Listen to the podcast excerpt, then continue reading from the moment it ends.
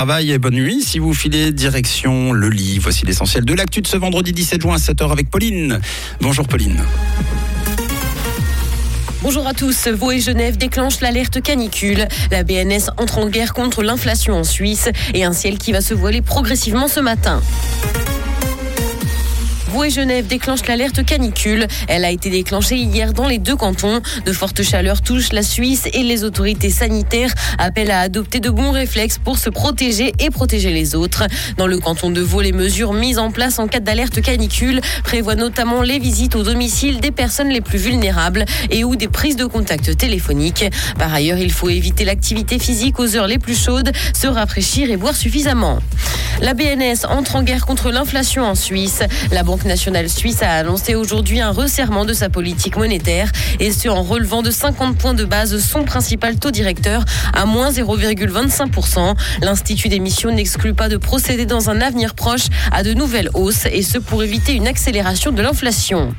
Les chauffeurs TPG annoncent une grève pour le 28 juin à Genève. Les syndicats ont déposé un préavis de grève. Ils exigent des transports publics genevois l'indexation des salaires au coût de la vie ainsi que le versement d'une prime. Le préavis de Genève a été signé le 9 juin. Une nouvelle rencontre est prévue le 21 entre les syndicats et la direction. En 2014, chauffeurs et bus étaient restés au dépôt lors d'une grève organisée par les TPG.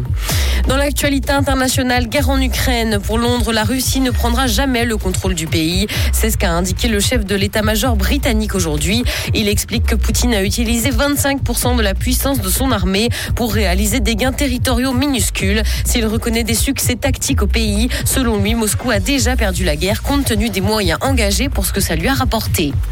YouTube Shorts est au coude à coude avec TikTok. La plateforme revendique un milliard et demi d'utilisateurs mensuels de ses courtes vidéos et se hisse ainsi au niveau de son concurrent chinois. Lancé en septembre 2020, ces vidéos ont une durée de vie de 60 secondes maximum sur YouTube. L'entreprise américaine a débloqué une enveloppe de 100 millions de dollars répartie entre les créateurs.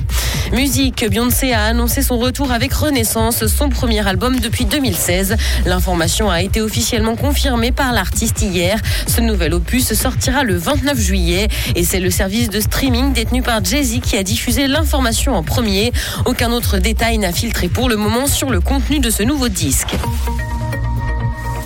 Il va faire beau ce matin, mais le ciel va se voiler progressivement. Côté température, le mercure affichera 18 degrés à Montreux et Morges, 19 à Lausanne et 21 à Genève. Bonne matinée à